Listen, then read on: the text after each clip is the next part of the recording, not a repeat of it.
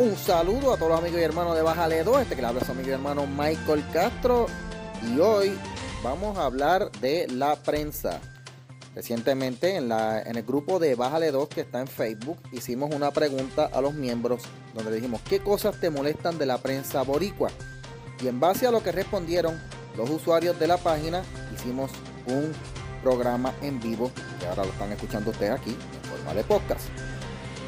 Analizamos cada una de las aseveraciones que nuestros amigos de la página dijeron y al final también incluimos una encuesta que se hizo en Estados Unidos a periodistas y también a público en general que explica la razón por la cual la gente está molesta con la prensa en general. No solo aquí, es a nivel también nacional.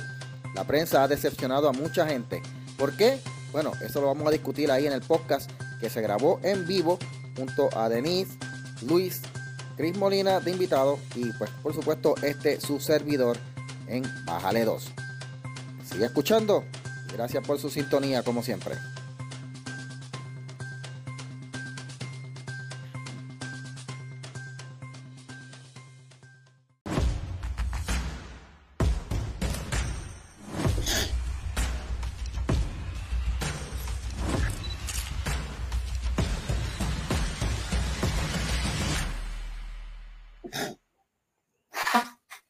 Saludo a todos los amigos y hermanos de Bájale 2, el podcast que siempre hace su asignación, gente.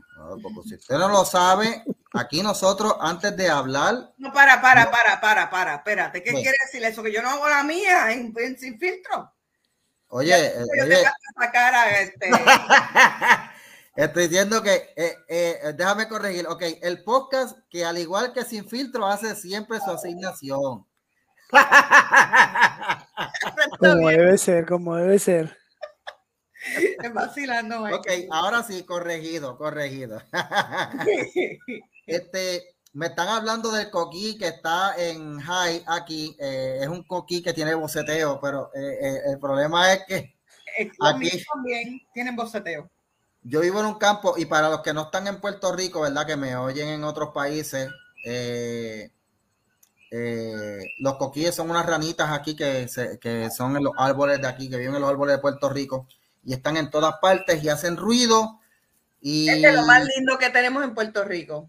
Eh, es lo más lindo para nosotros, pero para la gente que viene de afuera dicen, diablo, pero qué cosa más ruidosa, mano. Este, y pues nosotros estamos tan acostumbrados que nos dormimos con los coquíes. De hecho, yo cuando voy a Estados Unidos, si no oigo, como no oigo coquíes, se me hace difícil dormir cuando estoy por allá. Ay, no, no, pero espérate, espérate, el que se está quejando es Puerto también. Deja eso, Christopher. Que eso bueno, bueno, mi gente, eh, quisiera, ¿verdad?, comenzar hoy eh, hablando de algo que, no, que me llamó la atención que lo voy, a, lo voy a mencionar ahora, pero lo voy a hablar al final del podcast, y es una encuesta que hubo a periodistas en Estados Unidos que lo usa el Pew Research Center. Yo les voy a enseñar ahorita las gráficas de esa encuesta, porque lo que esa encuesta reveló es lo que está diciendo la gente por ahí de la prensa y aquí en Puerto Rico lo que están diciendo. Y yo dije, a mí se me ocurrió una idea, yo dije, contra, vamos a hacer algo yo le voy a preguntar a la gente de que está en el grupo de Bájale 2, que está bastante activo. Sí. Dígame, ¿qué es lo que usted le molesta de la prensa boricua? La boricua, no la mundial, la boricua. Pero me he dado cuenta que a nivel eh, eh, interna, eh, verdad, de Puerto Rico y, nacional y en Estados Unidos, es el mismo problema. Y es el mismo problema en otros países. Que lo vamos a ver ahorita en los comentarios de la gente y lo vamos a confirmar en esa cuenta del Pew Research Center, que es un centro eh, de, de, de, investigación serio en Estados Unidos. Porque es que de verdad llama la atención. Así que vamos a estar leyendo aquí las cosas que la gente dice. Si ustedes los muchachos tienen algún ejemplo que lo puedan eh, confirmar lo que dice ahí, pues lo traen. Si no, comentamos sobre eso porque sinceramente hay molestia con la prensa. La pregunta que le hicimos a los muchachos, a la gente, a los visitantes y a los amigos de Bájale 2 fue la siguiente. ¿Qué cosas te molestan de la prensa? Ok, algunos de estos cosas que van a leer aquí y van a escuchar, no puse el nombre porque se repitieron en muchos, así que no iba a poner el nombre de todos los que escribieron lo mismo. Pero estas fueron los que más se repitieron. Eh, y la que más se repitió entre todas las respuestas fue que no hay un balance. Y yo me quedé, ¿a qué tú te refieres con que no hay un balance? Pero sí, la gente se queja de que no hay un balance en la prensa. ¿Cómo lo ven ustedes, mi gente? Denise y Luis. ¿Empiezo yo? Bueno, este, la falta de contrabalance en las opiniones de la prensa en Puerto Rico se está viendo desde mediados de los 90, eh, Mikey. Y cada vez que pasan cinco, por lo que dije el coqui, cada cinco, siete años como que aprietan más, o sea, como que se eh, empeora más, lo que quiero decir.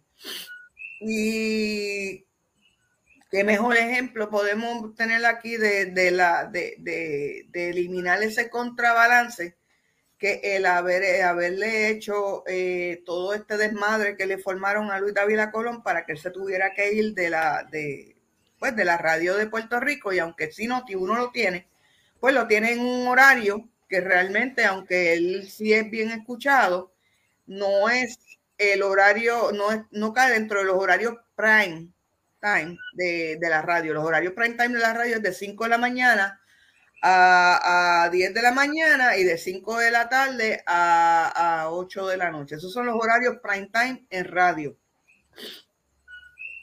Y esa era la idea. La idea era eliminar el último escollo que le quedaba a la prensa de izquierda al tener esa voz, esa voz bastante alta, ¿no? Eh, esa persona tan vocal eh, a, favor de, de, lo que viene siendo la derecha. Aunque no todo el mundo ve que Luis sea de derecha, la realidad es que lo que Luis defendía en su programa de El Azote eh, puede ser visto realmente como, como cuestiones de la derecha. O sea, él, creía en que hubiera eh, libertad de prensa, libertad de culto, libertad de... o sea, él creía en la libertad de expresión, él creía en todo eso y había que eliminarlo porque a través de la cultura de cancelación para quedarse con una pequeña dictadura en la prensa. Y lo lograron. Este, y por eso es que la gente dice que no hay un balance, porque el, poquito balance que podía haber, pues mira, ya lo, ya lo sacaron del medio. Ok. E, e, eso, eso yo pienso también, ¿verdad? Porque eh, cuando Luis estaba en WKQ, el único que tú veías hablando de los temas que no tocaban los demás, porque eran la mayoría, hay que decirlo, la mayoría en WKQ son populares, eh, independentistas, pues era Luis David Colón. Y pues nada, lo sacaste de ahí y te quedaste con el canto. Luis, ¿cómo lo ves? Yo estoy de acuerdo con que no hay un balance y lamentablemente no lo va a haber. A la izquierda no le gusta el balance. La izquierda lo que piensa es que ellos están haciendo el balance cuando, eh, por decirlo así, desbalancean la noticia. ¿Me explico? Ellos piensan que han estado ellos piensan que están, eh, toda la vida han pensado que están oprimidos por lo que sea, por la clase dominante, por los ricos, por el imperio, you name it.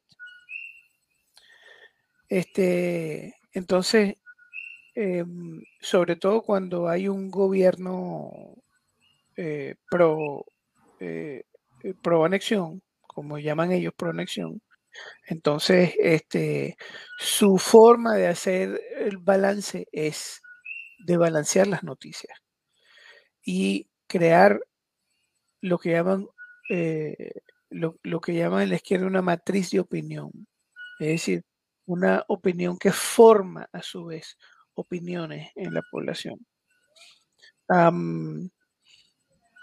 Lamentablemente, y lo digo lamentablemente porque, porque ya pasamos a un, a, un, a, a unos tiempos en los cuales la verdad no importa.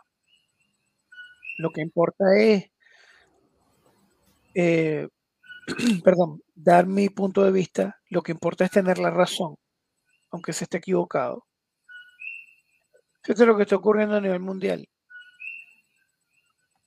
Tú dices en Twitter que un hombre trans eh, eh, no es un hombre y te metes en un problema serio. mientras más, mientras, o que una mujer trans no es una mujer y te metes en un problema serio. Este, tú te metes contra los preceptos que, em, eh, que, que propuso este, Alexandro Ocasio Cortés en The, Green New Deal y te consideran un este, intolerante, bruto, racista para abajo. Porque da la casualidad que la mujer es, este, es de ascendencia eh, latina.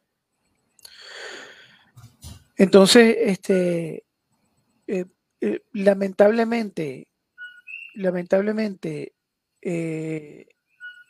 la verdad murió. La verdad no existe, por lo menos para esta gente, por lo menos para este periodismo. Lo que, lo que deja a la población este, desprotegida, porque no hay quien informe. No están informando, están educando o, reeducando o intentando educar o reeducar este, a la población no la están informando. Entonces la, población está completamente este, eh, guarnecida.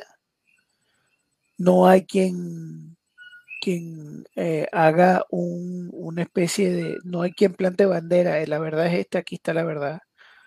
Este, por ejemplo, em, el, lo, único que se limitan es a dar hechos, es a dar facts. Este, pero muchas veces sin ningún contexto o con un contexto bastante cambiado, bastante torcido, ¿no? Entonces, este, eh, ¿sabes? Informar no es tirar datos por ahí para abajo. Informar es contextualizarlo. Y tienes que contextualizarlo con balance. Y lamentablemente, balance no hay. A la izquierda, lo que pusiste hace rato es cierto, a la izquierda no le gusta el balance. No, eso lo dijiste tú. Yo te estoy citando. eso yo te estoy citando. Yo dije, espérate, eso soy yo bien para un, para un, para un banner ahí. A la izquierda no le gusta el balance.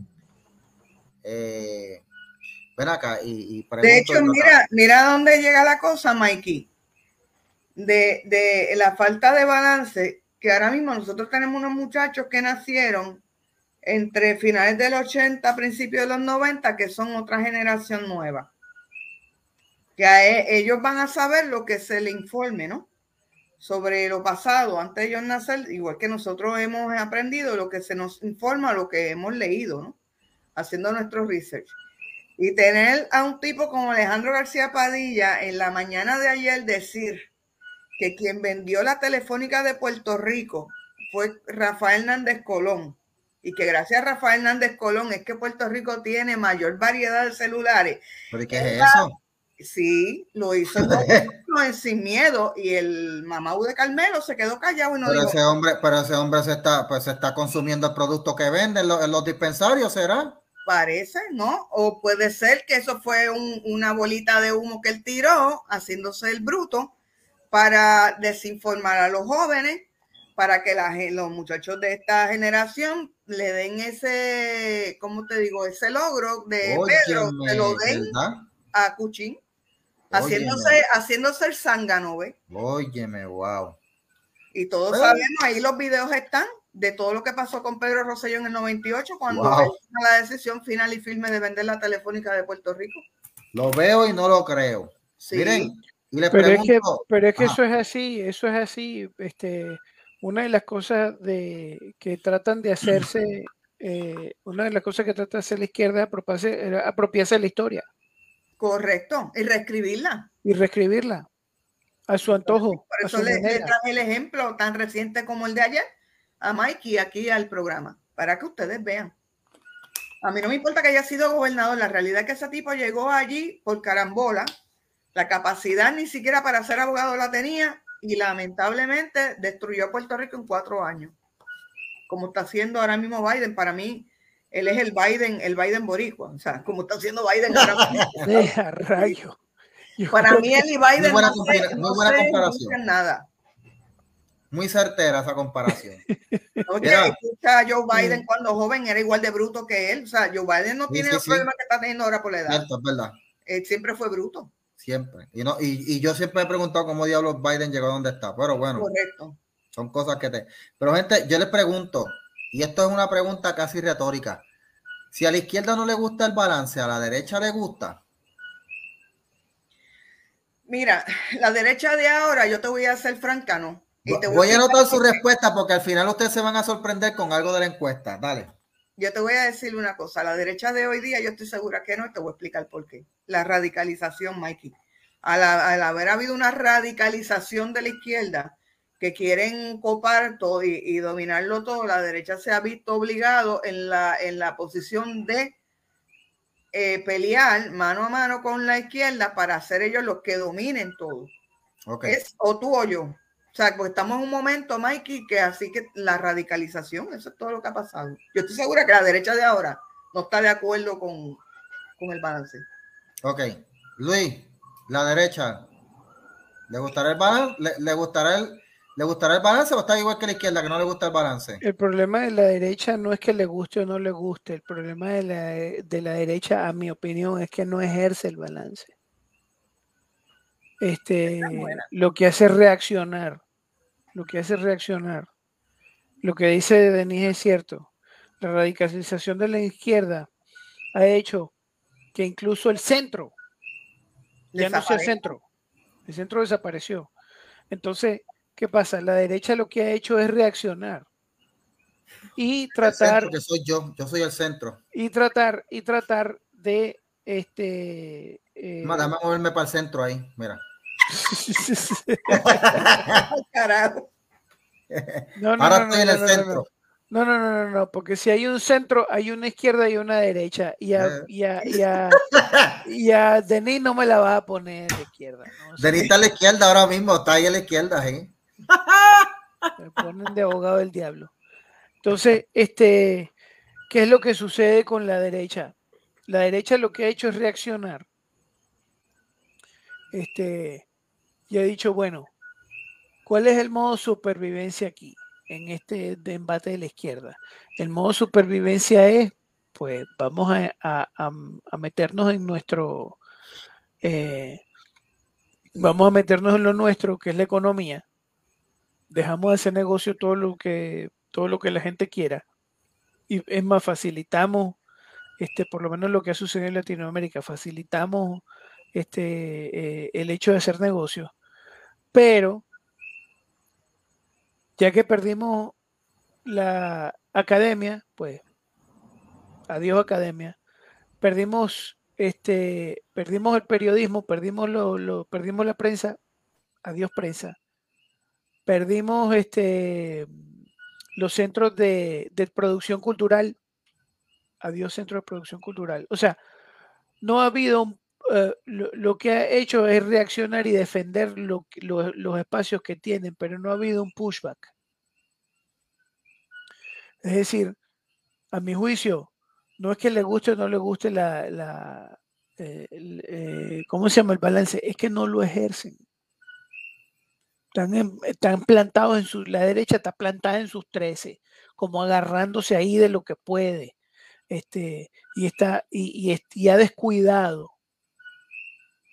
otros aspectos que ha copado la izquierda, como por ejemplo los tres ejemplos básicos, la academia, la prensa y los centros de formación cultural. ¿Qué son centros de formación cultural? Por ejemplo, Hollywood, eh, las producciones, los centros que producen televisión, este, eh, no en balde, este, eh, no en balde la costa este, la costa oeste, este, todo lo que es Nueva York y todo lo que es este, California,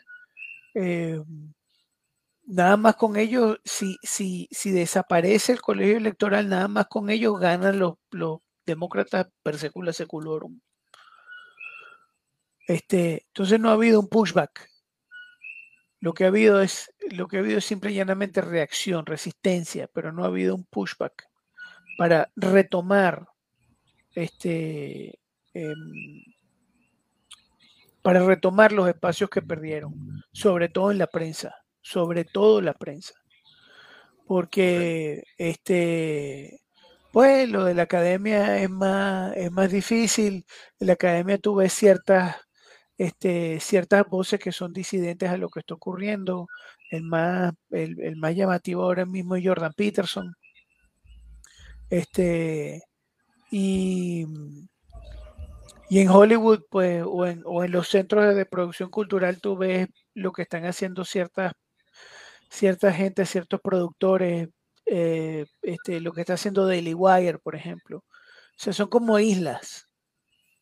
¿Ok?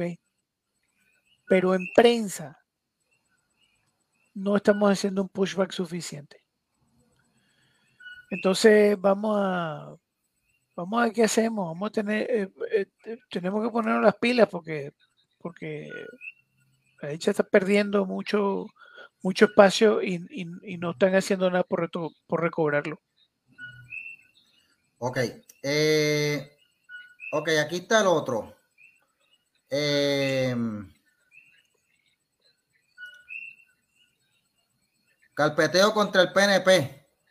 Y creo que eso va unido a lo de parcializados con la izquierda, ¿verdad? Porque no hay balance, están como que parecidos, pero ¿qué es esto de carpeteo contra el PNP? ¿Qué, es eso? Mira, eh, Mikey, lo que pasa es... Es una pregunta retórica, pero... ¿Verdad? No, está, está chévere, pero desde la época de, los años 70, para serte exacta, acuérdate que eh, Hoover se ocupó de dejar al, FBI copado por el Partido eh, Demócrata. Y acá en Puerto Rico no hay un accountability de lo que ocurre en las agencias federales de la isla, del territorio. Y la realidad es que desde la época de los 70, para ser exacta, han, ha existido un, un patrón donde sí se ha perseguido más a, líderes del PNP que del Partido Popular por las mismas razones. O sea, pueden encontrar, la, eh, pueden tener eh, hallazgos de casos claros de corrupción en el Partido Popular y como que todo el mundo mira para el lado y si es de un PNP lo clavan. Te voy a explicar por qué. Porque a los estadistas los ven tan subversivos, aunque no pongan bomba y no hagan las cosas que hacen los, comunistas, como a los comunistas, aunque tú no lo creas, como a los independentistas. Por lo menos en la mentalidad del FBI es así. Y por eso ellos, tú los ves que mientras pueden tapan al, a, los populares, ahora mismo que se ha dicho de Anaudí, que se está haciendo con Anaudí. Ese es el mejor ejemplo. Sin embargo, mírate cómo ahora cogieron a Abel de nuevo y lo clavaron un año y medio más. Mírate el caso de Héctor Martínez. De hecho, el caso de Héctor Martínez es algo más allá que de izquierdas y derechas. El caso de Héctor Martínez fue que el, juez Besosa la cogió personal con Héctor Martínez, porque cuando estaba don Pedro Rosselló en el gobierno en, la en el primer cuatrenio, él quería poner a la mujer de Besosa de, de Secretaría de Justicia y Héctor Martínez era el que le tocaba bregar con, eh, con los nombramientos y Héctor Martínez no lo aprobó y Héctor Martínez movió a, la legislatura PNP a que le votara en contra el nombramiento de Moya, porque Moya se sabe que es independentista y que no era amiga del PNP. Por lo tanto, lo que Héctor trató de, de evitar ahí fue que entraran eh, enemigos adentro. Y entonces por eso él no estuvo de acuerdo con que se nombrara de secretaria de justicia una persona independentista que no era muy amiga del PNP. Entonces, eso, esa, esa, eh, esa, esa, pullita se le quedó a Besosa por mucho tiempo y cuando tuvo la oportunidad de clavar a Héctor, usó más la emoción que el juicio y le hizo todo lo que le hizo pasar por 10 años. De hecho, que me parece que la mamá de Héctor murió y él no la pudo ver. Uno de los padres de Héctor Martínez murió y él no le dieron ni el pase para él ver a su al, al, me parece que fue la mamá. Tú sabes, y, ni hablar lo que hizo con el de Ranger American. Y, se probó, más, más allá de dudas razonables, que ellos ninguno, o sea, que la medida que esto la había eh, propuesto no era una medida de diseñador, que era lo que se estaba este, alegando. Porque medida de diseñador era que ayudara nada más a Ranger American. No, eso iba a ayudar a todo el mundo, a todos los de, de seguridad por igual, no iba a ayudar solamente a Ranger American, ¿entiendes? No era una medida de diseñador y a pesar de todo, la, la cuestión de la medida esa no se llegó a aprobar. Que Héctor fue con, con Bravo a Las Vegas a una pelea de Tito, sí fue, pero no llegó a aprobarse la medida, por lo tanto no se consumó el, supuesto este eh, quid pro quo, no se dio, pues si no se dio, no lo hubo. Y el quid pro quo se tiene que consumar, este Mikey, para que sea un delito. Mira quién llegó ahí. ¡Huepa! Saludos, ¿cómo están? Hola. Eh, Cris, estamos en medio de que, eh, ¿verdad? Los amigos de Bájale 2, porque el programa de hoy es by the way, para que lo sepan, el libreto lo, determinaron los usuarios del grupo de Bájale 2, así que estamos leyendo lo que ustedes escribieron y en base a eso estamos comentando.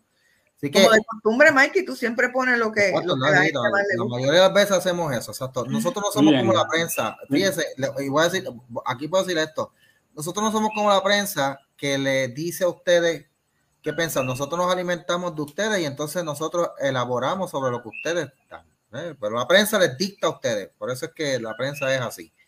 Eh, ok, este carpeteo contra el PNP, el ejemplo que nos dio Denise fue, ¿verdad? Pues lo que pasó con Héctor Martínez. Pero yo, yo quiero a, unirme aquí en, algo.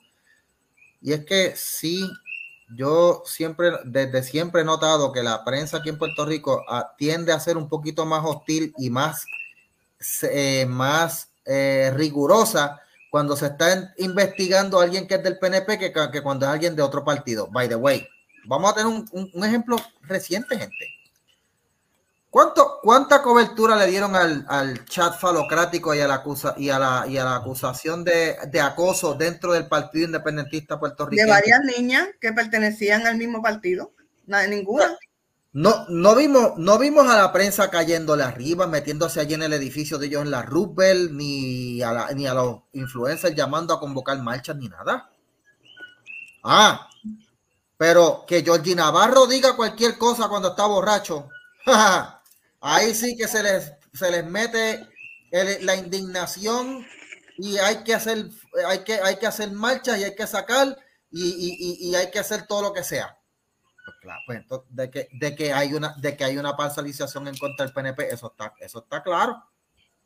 no sé si ustedes tienen otro ejemplo por ahí, Chuello, este, Luis. Eh. yo, puedo decir algo ahí. dilo, Chris. Dale, dale, dale. Eh, yo, yo creo que aquí lo que tiene que ver esto es una de las cosas que, pues, el tema que más me gusta a mí, que es lo que se conoce como el, estudio de, lo que es el poder. Y en este caso, el, Partido Independentista y, especialmente eh, ahora MBC son partidos que están locos por poder. Y ellos vieron todo, todo ellos, todo, toda oportunidad que ellos tengan para obtener poder, ellos lo van a tomar eh, para ellos, ellos se sienten que ellos no tienen el poder para implementar aquellas cosas que ellos les gustaría implementar, incluyendo una ristra de cosas de, independencia, este, ideología de género, este, olvídate, usted póngale nombre, nombre y apellido por ahí para abajo, son cosas que ellos no han podido implementar bien, a pesar de que, eh, en mi opinión muy personal, yo creo que ellos siempre logran mover la aguja un poco cuando hay gobernadores, por ejemplo, como Pierluisi, que está dispuesto a, que, a quitarse la prensa de encima con tirarles, un, con, tirarles con la idea de, la ideología de género, por ejemplo. Pero este sí, este, ellos lo que quieren es poder. Sí, claro. Y eh, ahora, ahora eh, siempre que, acuérdate que la prensa, la prensa es izquierda, eso no hay más nada que buscar. Y ellos van a, buscar si sus amigos del lado de izquierda eh, quieren buscar una forma de cómo hacerle la vida imposible y hacer y quitarle el poder de las manos. Ellos lo van a hacer a pesar de que ellos saben que hay izquierdistas dentro del Pero fíjate, Cris, déjame decirte una cosa. Es que el partido que realmente tiene el poder tiene a sartén por el mango en Puerto Rico, en conjunto con, con, con los partidos de, de Estados Unidos, es el Partido Popular. El PNP está más atrás que las pelotas del perro en la cuestión de, mira, vino Cuchín en los 80, cogió dinero del pueblo, lo invirtió en Nidia Velázquez y te tiró a correr a Nidia Velázquez y te la metió allí al Congreso cuando, cuando el PNP ha hecho eso. Y siempre el Partido Popular ha estado one step ahead del mismo PNP. Eso yo lo tengo que reconocer. De Muñoz para acá. Y siempre quien ha tenido la sartén por el mango ha sido el Partido Popular. Yo entiendo que estos partidos emergentes, si hay un partido que necesitan tumbar, no es al PNP, es al Partido Popular y, y de e irse one step ahead al Partido Popular, PNP realmente no tiene tanta, este, te lo digo de corazón, no tiene tanta, tanta influencia en los Estados Unidos que la figura que más odia a todo el mundo está teniendo cierta influencia porque ha sabido cómo mantenerse backstage y mover gente, que es Ricardo Rosselló. Allá con los delegados extendidos son otros 20, pero Ricardo Rosselló no es el PNP, el PNP no quiere salir de Ricardo Rosselló. Yo, yo pienso que, que, que, a la larga el, popular está, eh, va a llegar a un punto donde el popular básicamente no va a existir. Eh, primero porque ellos van sangrando mucha gente y a Estados Unidos y, segundo que mucha de esa gente van a terminar siendo más del, del lado de MBC o, del, o inclusive hasta algunos quizás del Partido Independentista. Eh, yo no veo, la, la, razón por la cual yo creo que ellos han tenido más éxito en ubicar gente en Washington es precisamente porque el Partido Demócrata, que tiene más, o menos la misma filosofía que el Partido Popular, vamos a ser honestos, este, sí ha tenido un gran éxito en Estados Unidos y, y, es, el, es el partido dominante eso no forma de, ¿sabes? Si tú eres un conservador y tú no te das cuenta de eso, pues tú estás tapando, tratando de tapar el cielo con la mano.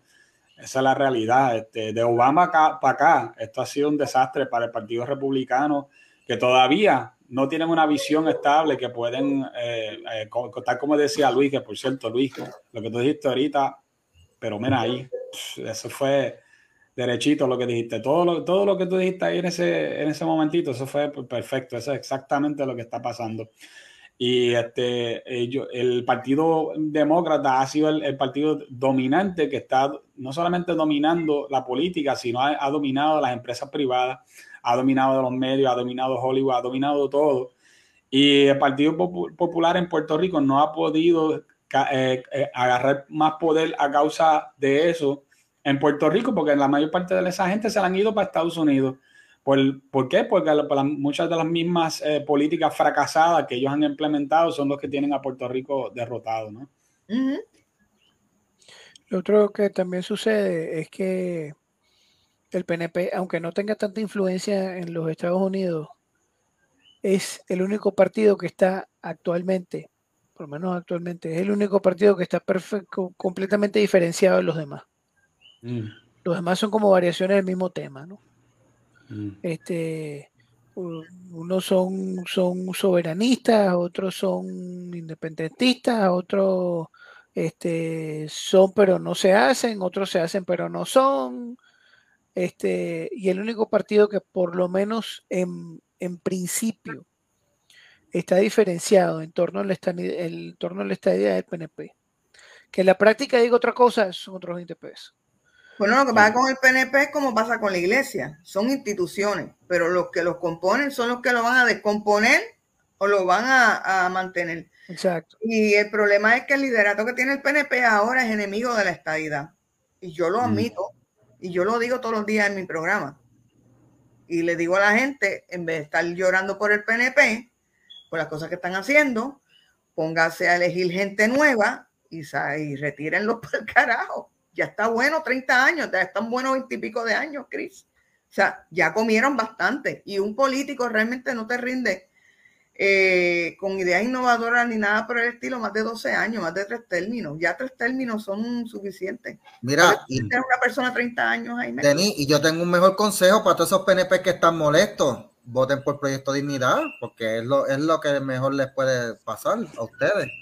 ¿Tú sabes cuál es el problema mío? Que voy a tener toda la vida con Proyecto Dignidad, Mike. Yo neutralmente, estoy hablando neutralmente. Realmente conservador, yo lo apoyaría, yo no sería PNP. Lo que pasa es que Proyecto Dignidad, neutral. en todas las ideas, no, en todas las ideas fiscales, es bien de izquierda. Y, mira, Pedro Castillo es conservador. ¿Qué va a ser? Pero comunista. No, él se vendió como conservador y es un ibarito del Perú, pero es comunista. Y una cosa es ser conservador y otra cosa es tú tener una, unas ideas conservadoras en la política fiscal. Y eso es lo que a mí no me gusta. Y aquí tenemos el problema es que el PNP le ha dado la espalda a, los conservadores y a la verdadera derecha, y entonces se están queriendo mover muy para el centro y ya están cogiendo para la izquierda y eso les está quitando a ellos este voto y por el otro lado dignidad. Pues mira, si se van a, formar, a formar, pues sean una alternativa, pero es que yo lo que veo es que, que que tiene una mentalidad bien populeta bien popular, Puedo, me gustaría decir algo ahí. Este, César Vázquez, eh, era popular. O sea, él, lo dijo, él, lo dijo, él era popular que rajaba la, la pava, pero ahora es un hombre digno. No es un indigno como el Partido Popular. Ah, Mira, este, iba a decir. Michael, lo que pasa es que eh, tengo que, ¿verdad? Tengo que retar un poquito a Denise ahí con esto, porque no estoy de acuerdo con, su percepción. La, diferencia aquí es que el, Partido Proyecto Dignidad es un partido que compone diferentes ideologías en cuanto a estatus, no en cuanto a, la parte eh, de que si ah, son pues conservadores. es, una, es una continuación del Partido Popular, que era la casa grande para todos. Eh, eh, la idea era convertirse en una casa grande, pero, pero, pero ah, yo soy y fielmente creyente en esto. Ser conservador y ser estadista son, son dos cosas diferentes. Seguro que eh, sí. por eso, entonces, pues yo pienso que, la, ideología estadista no es una ideología, en verdad. Eso es más, es más una idea de, cómo ustedes quieren que, ¿verdad? Este, integrarse al país. Por eso yo te Pero la, el,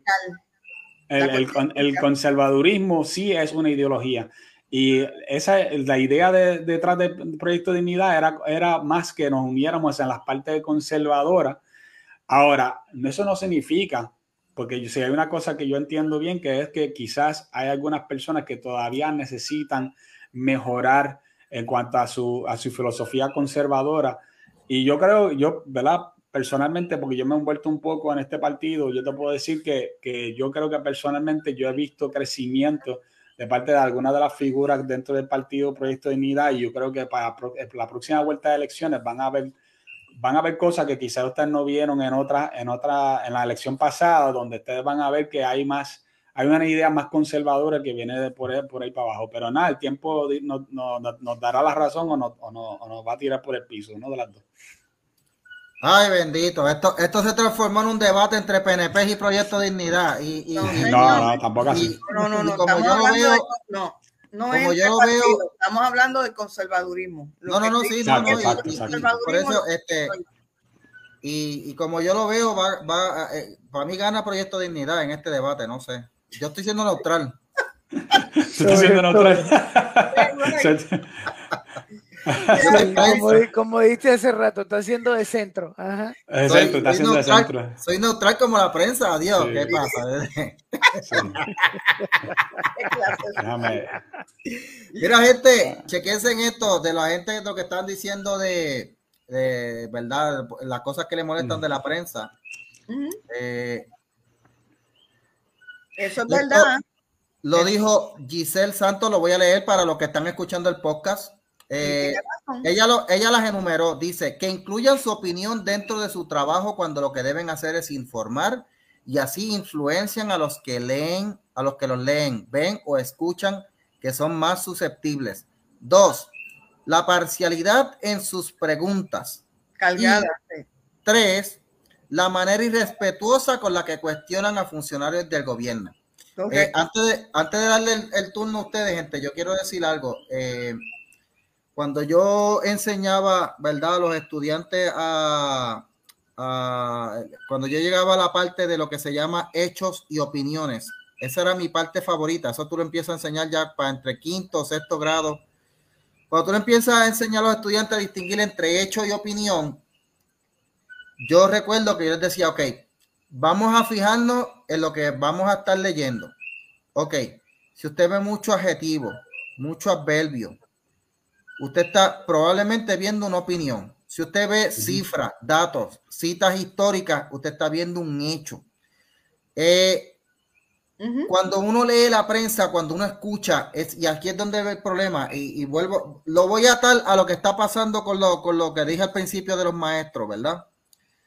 Eh, si no tienes un pueblo bien educado, no van a saber distinguir lo que es una opinión de un hecho.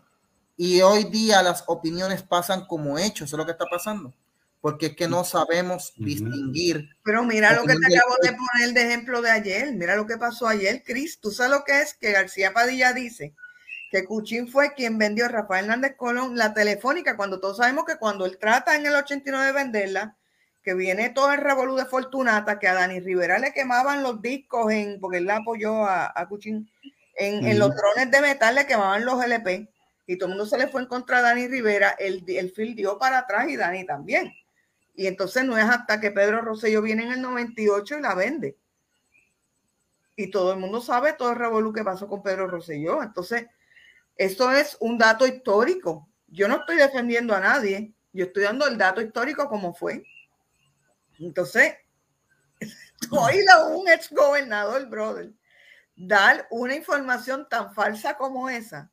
Es preocupante, Chris, porque entonces eso, los muchachitos que no nacieron para esa época van a dar por hecho lo que dice él.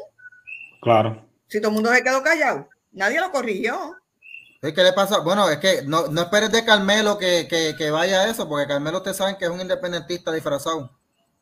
Y es de izquierda. Correcto. Él es uno de los que ha dañado el PNP. Dice Carmelo Ríos.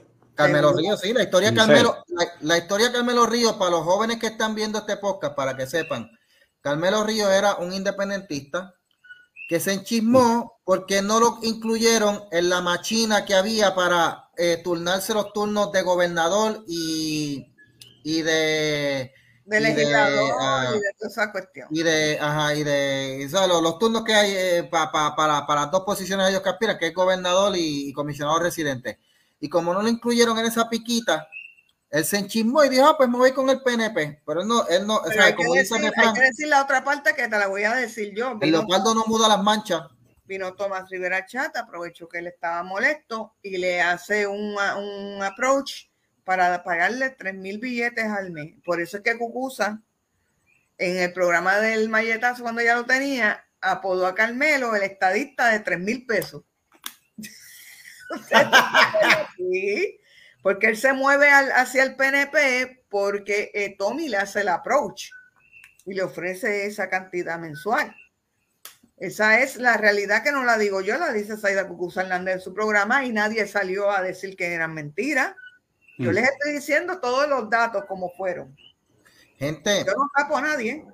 Pregunto, ¿qué periodista ustedes pueden decir que sea así, que, se, que, que, que, que cuando entrevista un PNP se pone como un guabá y cuando entrevista un popular es bien mansito como, como ovejita? ¿Tienen algún ejemplo? Medio polvo, Valentín. En ese mismo pensé yo. Yo también, es que ese mismo pensé yo también. Padre Santo. sí, porque tú lo ves como él se pone como un guabá cuando son con los PNP, pero cuando son con los, con los, con los, de, con los del MVC y los otros, los trata de usted y tenga. Y tú dices, adiós, cara. Y lo mismo es Julio Rivera Saniel. Mira, ahí mismo lo dijo Alma. Julio Rivera Saniel es otro. Este, eh, que es lo mismo, tú sabes. Eh, y es eso, y, la gente se está dando cuenta, o sea, si usted ven este comentario, esta, persona que lo dijo en el grupo, es porque la gente se está dando cuenta de la parcialidad que está viendo. Te voy a eh, decir de lo que dice Castro María. Luis David Colón me estaba comentando en la actividad de, la mirilla que cuando hubo el, el huracán este que estaba anunciado allá en Florida, que todo lo, lo informaron de manera tranquila, le dijeron este, a qué sitios podían irse a refugiar, le dieron todas las informaciones por televisión y todo. No formaron el pleple que se forma aquí, que le meten miedo a la gente. Este, ellos forman una gritería y una, una cuestión como para meterle miedo a la gente.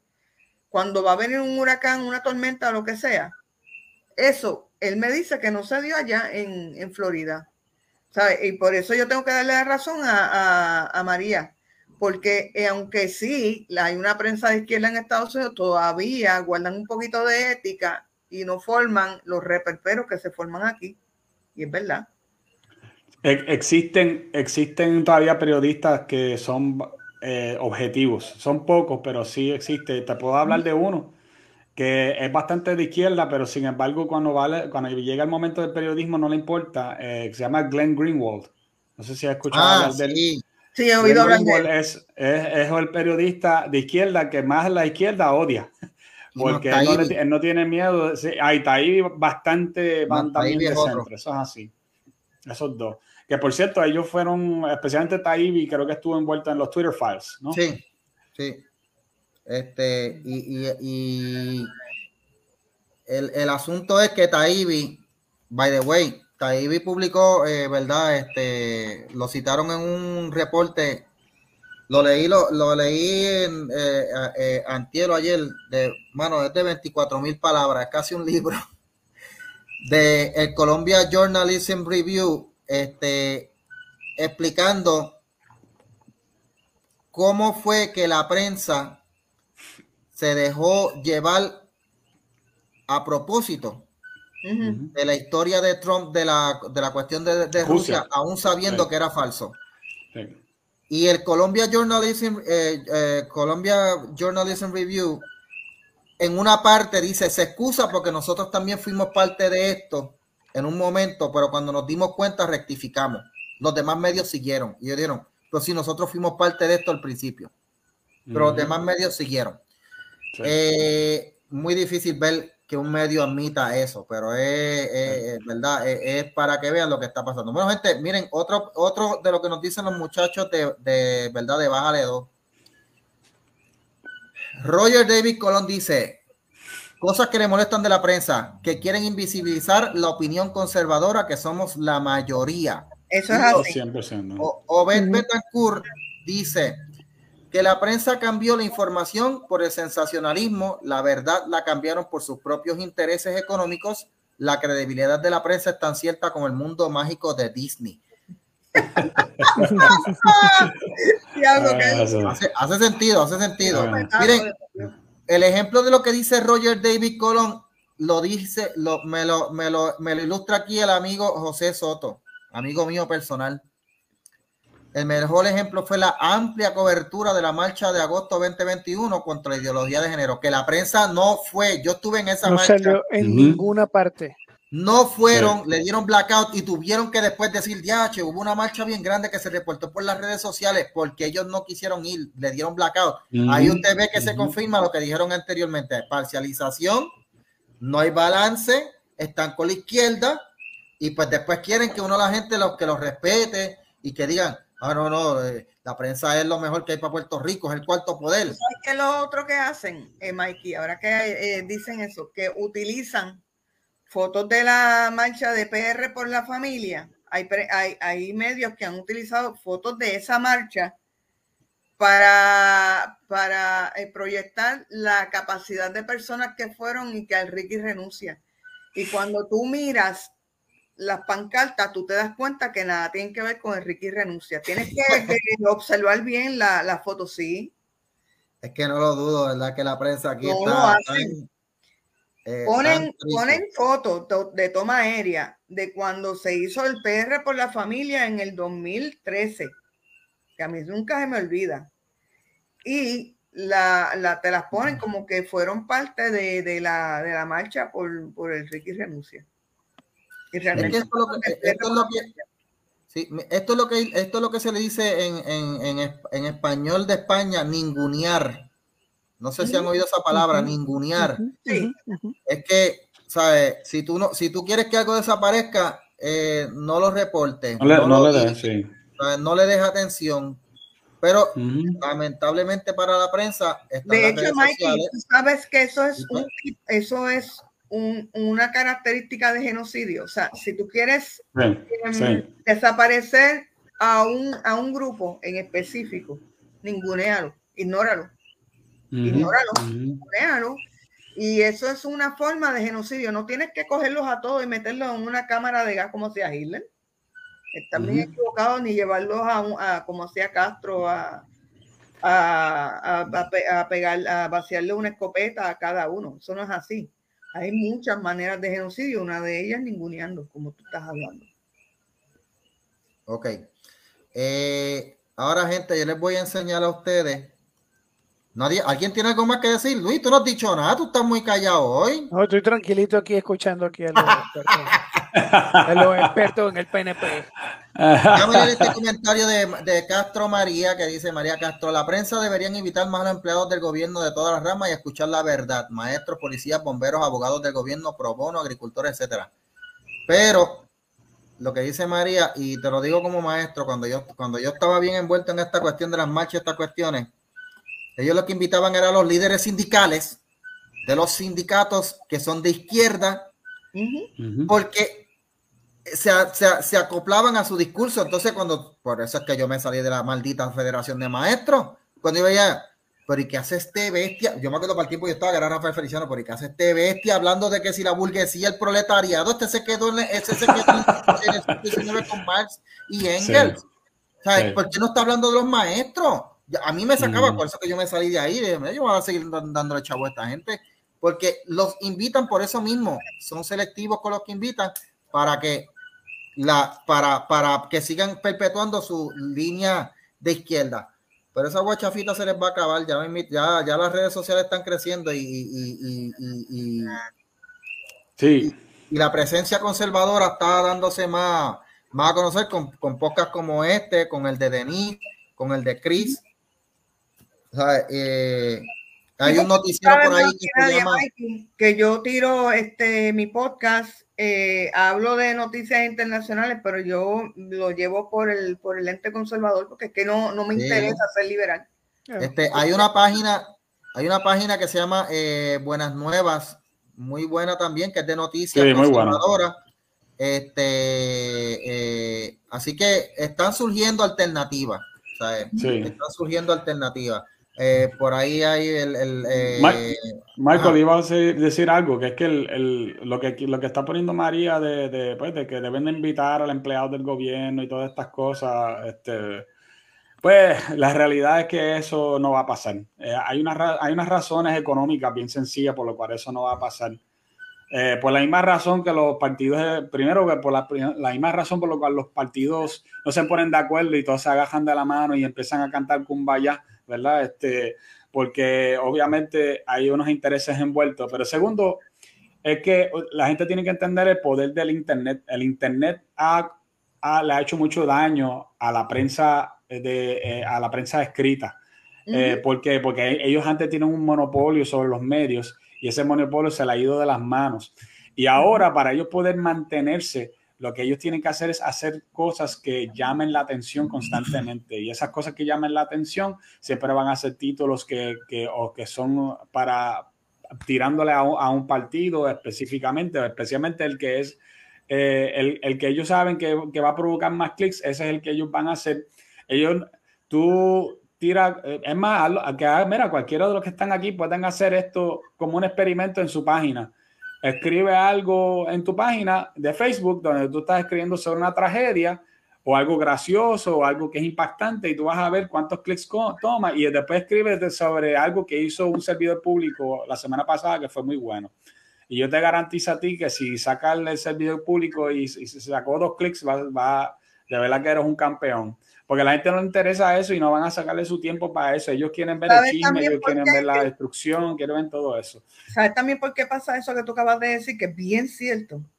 Porque la gente está tan desmoralizada que piensa que todo lo bueno que se ponga de un servidor público, bien sea un legislador, un alcalde, el gobernador mismo, alguno del gabinete del gobernador, de un, de un ¿verdad? De, de alguna agencia de gobierno, el que sea, no importa de qué rango sea, es una lambonería. O sea, ningún servidor público es bueno ya, pa. O sea, todos son mm. eh, corruptos, todos son eh, pillos. Eso es para que tú veas cómo han ido este, desbaratando al Estado desde adentro. La operación Comegen dio fruto. Y eso que tú acabas de decir es bien cierto. Ahora, tírate un chisme de un servidor público para que tú veas cómo vas a agarrar mucho. O sea, la misma gente está acostumbrada a eso y la misma gente es la que está apoyando eso. El otro problema con lo que decía Chris, que este, el, no, no, ¿cómo, te, cómo decías? El, que lo que tienes es que estás peleando constantemente, la prensa está peleando constantemente contra el Internet. Este, y por eso este, tiene que ir eh, tratando eh, temas de una forma sensacionalista. Lo que decía Castro María va, va perfectamente contra ese principio. fíjense que lo que fíjense que lo que están lo que ha proliferado últimamente los programas de opinión que son más este más buscados o más concurridos o más este vistos son garatas. Sí. Sí son, son pelotadura cosas como sí, sí sí sí sí supuestamente son programas de análisis pero realmente no son, no hay un análisis, no dan el tiempo suficiente como para. No deja a la este, gente hablar. Tienen, tienen cuatro segmentos y, le dan este, y tienen un segmento que, que, que, que, lo mejor, que a lo mejor es al final y que es irrelevante, pero el, el como decimos en Venezuela, el lomito, el, el, lo más importante, este, le dan dos segmentos de 12 minutos nada más y te invitan a cuánto invitado puede haber. Sí. por lo general se, en pelotadura son cuatro invitados versus, versus dos, tres panelistas. Y eso se convierte en una garata. Sí. Un circo. Que al final no, hubo análisis, al final no se dijo nada. Al final tú terminas algo así como que tú terminas estresado, tú terminas así nada más de ver, la, de, de, de, ver la discusión que se forma tan, tan, tan. Eh, eh, esos son, eh, ellos tienen tácticas para aguantar, para ver qué, qué opiniones él va el que va a dominar. yo hablé con, yo tuve una conversación en estos días con, a tú la conoces, este, Denise, este, Elian Martínez. Y este, Elian me ha, estado varias veces en pelotadura y ellos me dicen, sí, cuando a mí me, me invitan, este, como ya saben que son que ya de derecha, pues invitan a tres que son de izquierda para que tenga la opinión y entonces la, eh, le dan tiempo igual a cada cual. Pues claro, el tiempo igual de ellos son dos minutos cada uno, por ejemplo, son seis minutos y el tiempo de ellas de dos minutos. Son unas técnicas bien, este, bien izquierdistas, bien subversivas que ellos utilizan para poder este, marginar este, la, la, voz, la voz de derecha. Es el formato que tienen, que tienen la mayoría de estos programas, va perfectamente, va completamente al contrario de lo que Castro María estaba diciendo. Pero bueno, inviten a la gente, inviten a los que saben, inviten al... No, eso no, no, no, está para eso. y, fíjate... Luis, han tenido sorpresas en el programa de que han invitado, me acuerdo del muchacho este de la Asociación de la Policía, que le dijo que Arnaldo Claudio era un disparatero y por ahí para abajo sí, ellos estaban como ellos estaban todos, em, empezando por Ferdinand, estaban a punto de, de una convulsión. Bueno, cuando, invitaron a la rusa. ¿A quién? Cuando invitaron a la profesora rusa. Exacto. Yo quería que, hablara mal de Rusia y ella lo que dijo, bueno, lo que pasa es que Rusia tiene razón en esto y esto, y ellos se quedaron como, pero ¿y cómo usted va a decir eso? ¿Pero por qué? Y ellos se quedaron. Mm. Se llevan sorpresas a veces, pero la idea es lo que ustedes dos están explicando, es cierto y la mayoría de las veces se le da, pero de vez en cuando tienen, tienen una sorpresa. Esa, esa, ucraniana, era ucraniana, no era rusa, era ucraniana. Luis, tú estabas diciendo algo, no te, te, cortaron ahí. No, era, era, no, era eso, que, que, que, son, que son, son programas que van completamente. Y, lo otro que te iba a decir es que si ustedes se ponen, se ven, se, se, para que no pase eso, lo que dice, lo que dicen ustedes, que haya sorpresa, siempre invitan a los mismos. Siempre son los mismos. Son como unos opinadores profesionales que saben que eh, como que como si entendieran cuál es la línea del programa y ya saben a, qué línea se van a plegar, cómo es que van a decir las cosas, cuándo, dónde, cómo y por qué. Entonces, tú dices como, como Mayra López Mulero, como eso. Ups, se me zafó, se me zafó. Mira, Cris, que nos vuelan la página. sí. Bueno, gente, bueno, gente, ahora yo les voy a hablar de algo que me llamó la atención. Y fue una encuesta que hizo el Pew Research Center. Este, les voy a poner el enlace ahí. Eh, para los que quieran ir a verla. Eh, sobre la pregunta que ellos hicieron fue, ¿Merecen todos los lados o todas las partes igual ah, yo vi esto. De yo vi esto. Sí, señor. Yo sé exactamente lo que va a decir. Dale. Eh, pues eh, cuando, cuando yo vi eso, yo dije, me llamó la atención. Vamos a ver. Ellos entrevistaron a las personas, ¿verdad? Para darles un background. Entrevistaron a las personas, los, los segmentaron por edad y por profesión. Entrevistaron a periodistas y entrevistaron al público. Eh, y en el público, pues los segmentaron entre más jóvenes, menos jóvenes, eh, ¿verdad? Este, y, menos, menos jóvenes. y también por ideología, este, si son personas que se identificaban con la área eh, conservadora o, ¿verdad? Republicana o demócrata liberal. Y estas fueron las sorpresas que yo me llamó la atención. La primera gráfica que están viendo ahí, la pregunta que se hizo, eh, la, pregunta que hacían era, ¿está de acuerdo sí o no? Los periodistas siempre deben darle igual cobertura a ambas partes del asunto. Eh, el lado que ven ahí, ¿verdad? Porque los que están los que van a escuchar el podcast no están viendo. Cuando le hicieron la pregunta a los periodistas, el 44% de los periodistas estaba en desacuerdo hmm. con eso, ¿verdad? Este, que los periodistas siempre deben eh, estar, eh, darle igual cobertura a, ambos lados. El solo el 44% estuvo de acuerdo. Ahora, cuando se les daba la aseveración, todos los lados todos los lados no merecen la misma cobertura. 55% está de acuerdo. O sea, en resumen, la mayoría de los periodistas en Estados Unidos, el 55%, no cree que todo el mundo se le deba dar igual cobertura. Bueno, si tú me preguntas a mí, yo te diría que los comunistas no merecen ninguna cobertura.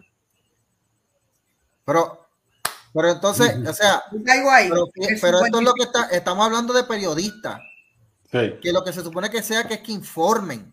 Y para informar, presentar ambos partes del lado. Se los dije a ustedes que la, prensa le pertenece a la izquierda.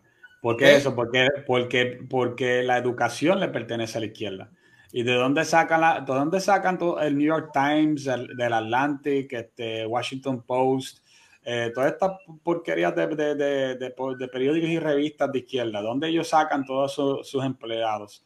Todos son universitarios, graduados de, los departamentos de, comunicación pública y esos departamentos están completamente hacia la izquierda. O sea que ya es, casi imposible hoy día para que haya un departamento de, eh, de prensa de, cualquier lado que no sea de izquierda, a menos que eh, venga de otro país, número uno, o número dos, que, que sea, por ejemplo, de Hilldale College, que, que, está en Estados Unidos, que es, un, es, un, es el único, eh, la, la, única universidad que, no, que es, es, garantizado que no es woke en todos los Estados Unidos. No sé si tú sabías eso. Este, y ese, eh, ahora se cree que van a hacer lo mismo con, con las universidades en, Florida, porque DeSantis, DeSantis está haciendo uh, unas una cositas bien chéveres donde él está quitándole toda la agenda woke a las universidades que son del Estado, porque el Estado puede, puede aguantar los fondos económicos de, de, esas universidades si ellos no están en compliance, como quien dice, con, con la, constitución. Y por lo tanto, esas universidades ya, ya sucumbieron, ya dijeron que sí, que van a cambiar su, su currículo y que no iban a estar enseñando ciertas cosas.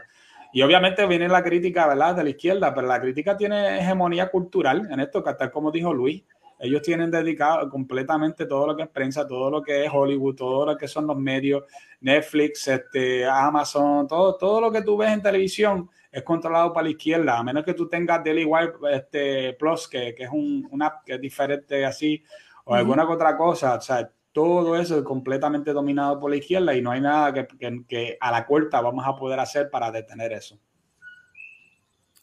Eh, sí, el, el, único, los, los únicos que están haciendo pushback ahí son los, los consumidores, la gente, la gente uh -huh, de, uh -huh. la gente de a pie.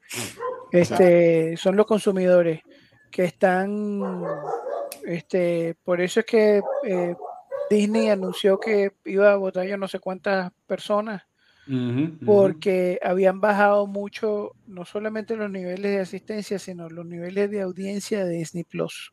Ajá. Han perdido mucho este, o sea, más de 2 billones de dólares perdieron. Uh -huh.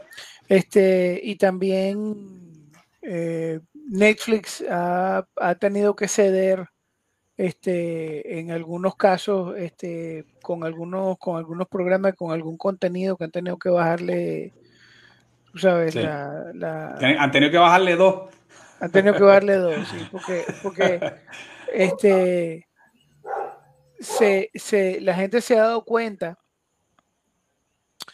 que son sus decisiones personales las que, las que importan. Este, y por más que tú trates de, de fijar una agenda y tirarte por una agenda, al final la gente es la que decide. Este, y el estadounidense promedio ha entendido eso. Por lo menos yo lo veo así. Tú sabes este, también que ha, que ha hecho que, que, como bien está explicando Christopher, la, la izquierda se quede con, con, los medios y todas esas cuestiones, que la derecha es tan y tan y tan y tan, pero tan individualista, que les importa un divino los demás. Entonces, ¿qué pasa? Tú tienes muchachitos que están saliendo de la escuela, que no son de ninguno de los dos lados no son, por más que le enseñen allá, pues le, le da igual izquierda a la derecha. Coño, hermano, tú tienes que buscarle a esos muchachitos y ayudarlos. O tienes muchachitos que son de la derecha, no los ayudan. Entonces, uh -huh. ¿qué es lo que pasa? La izquierda está todo el tiempo, muchacho, cazando. Está cazando, está todo uh -huh. el tiempo pendiente. Y tan pronto tan empiezan a reclutar muchachos. Entonces, como son los que le dan la mano, uh los que dan la primera oportunidad. Ahí tú amarras al muchacho, creas cierta lealtad, que como en los años, muchas veces cuando el muchacho aprende a que si tú no trabajas no comes, a que si tú no trabajas tú no tienes un divino y que la mentalidad de izquierda es una estupidez, pues muchos de esos muchachos eventualmente no son ni una cosa ni la otra. O uh -huh. se tiran para la derecha, pero eso no son la mayoría. No. Y otra cosa que tiene que ver, Chris, es que en la educación, acuérdate que llevamos ya eh, décadas en que las escuelas, tanto públicas como privadas, pero más la pública, el sistema público, no enfatiza en idiomas, no enfatiza en matemáticas, no enfatiza en todas aquellas materias que le brinda un montón de oportunidades al muchacho cuando se gradúa de cuarto año, escoger un abanico de oportunidades bien amplio de que puede estudiar medicina, puede hacerse intérprete o puede hacerse abogado, puede hacerse ingeniero, lo que él quiera, lo que uh -huh. él quiera porque domina todas las materias por igual, pues no.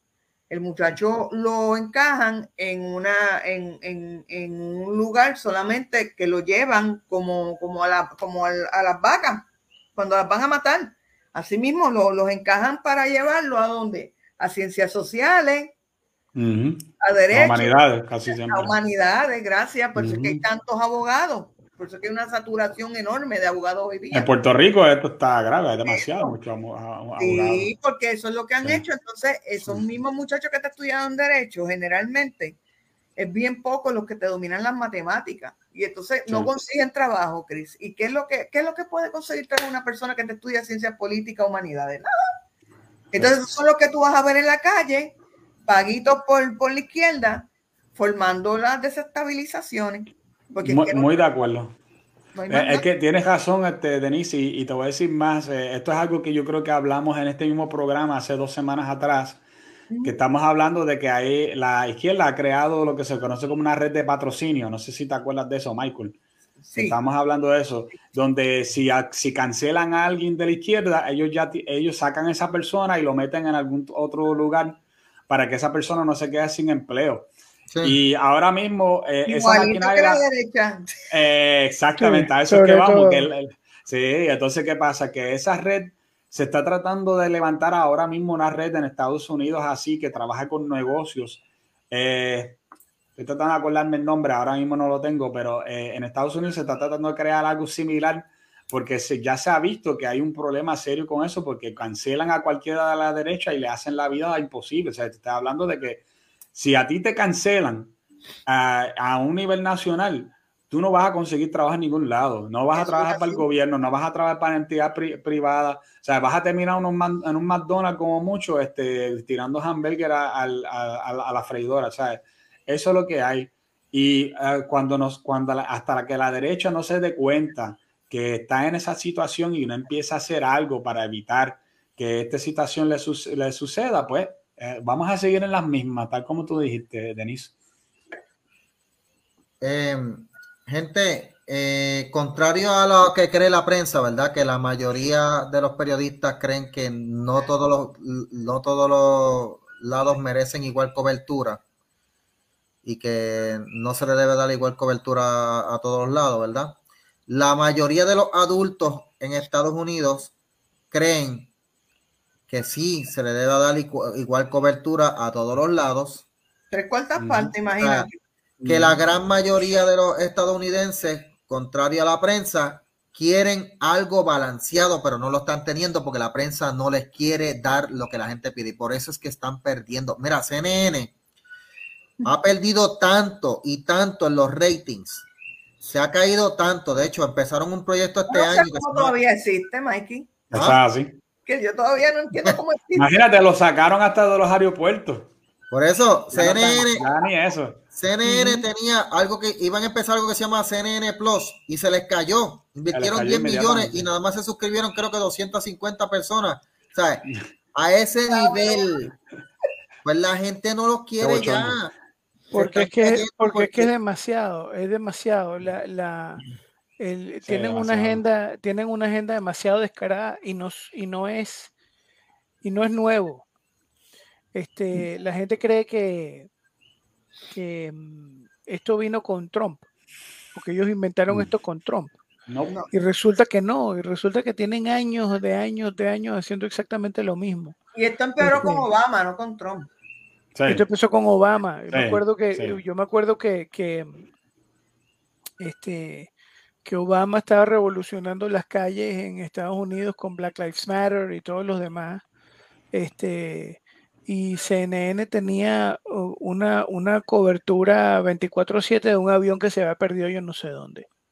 Este, eh, y, y, eso era para arriba y para abajo, para arriba y para abajo, el avión que se perdió, el avión que se perdió, el avión que se perdió pero de lo medular que estaban hablando, que era que de, la, de, la, de, la, economía de los Estados Unidos en ese momento, y, del, el, y, del, y de la agitación social que se estaba generando con, em, con movimientos como Black Lives Matter, de eso no se hablaba, eso no se, eso no se cubrió. Eso se, mejor dicho, eso se encubrió. Ah, hay un meme que salió de eso, este, Luis. ¿tú no, has visto el meme? Hay un meme que es de un reportero de CNN y en el Chiron que tiene abajo, el, el, título que tiene abajo de CNN dice Mostly Peaceful Protest, o sea, mayormente eh, pacífico, pero sin embargo se ve en la parte de atrás un fuego gigante.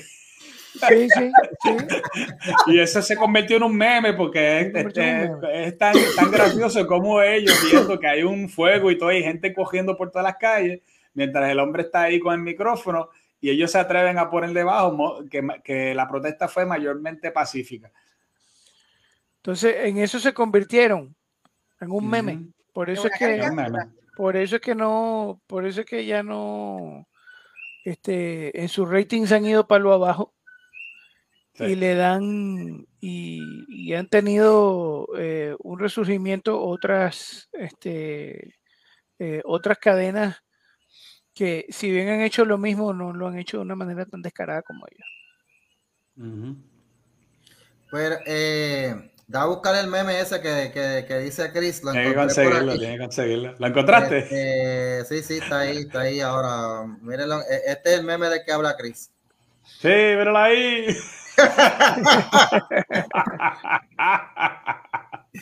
Ese es el meme. Mostly peaceful protest.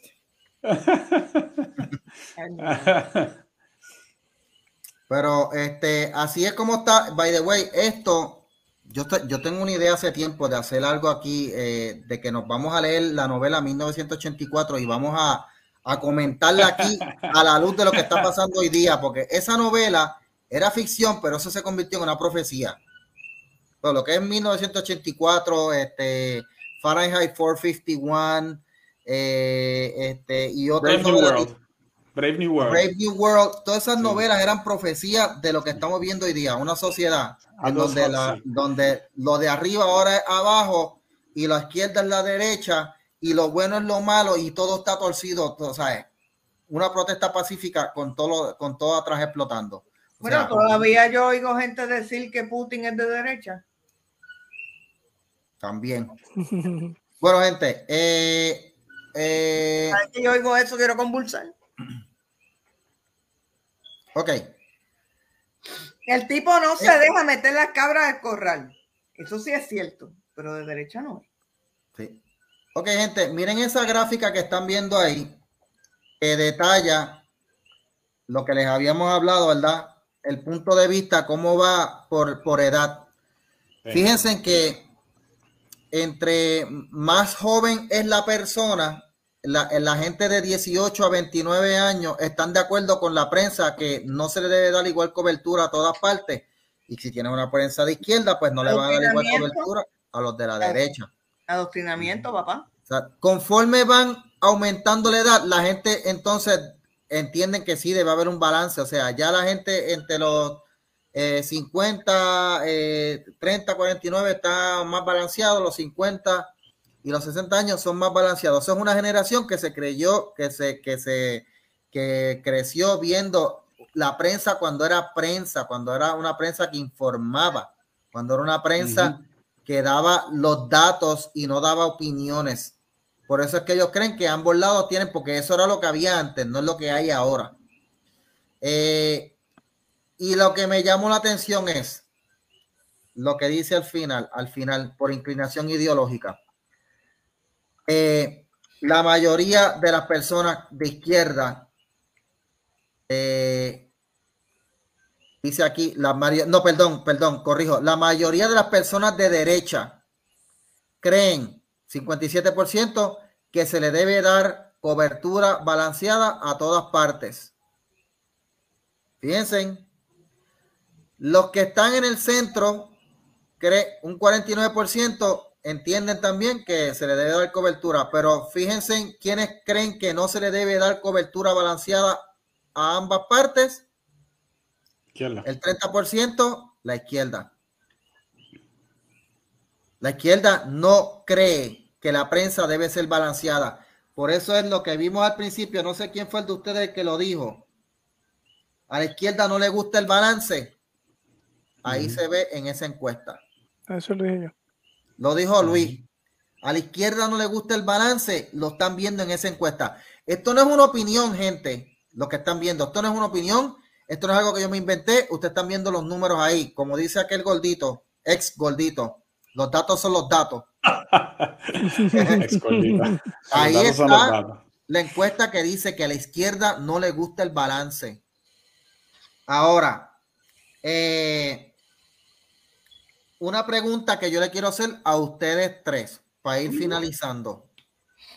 ¿Les preocupa esta mentalidad de la prensa? ¿Sí o no? ¿Y por qué? Eh, vamos a empezar con Luis. Luis, preocupa esta mentalidad de la prensa?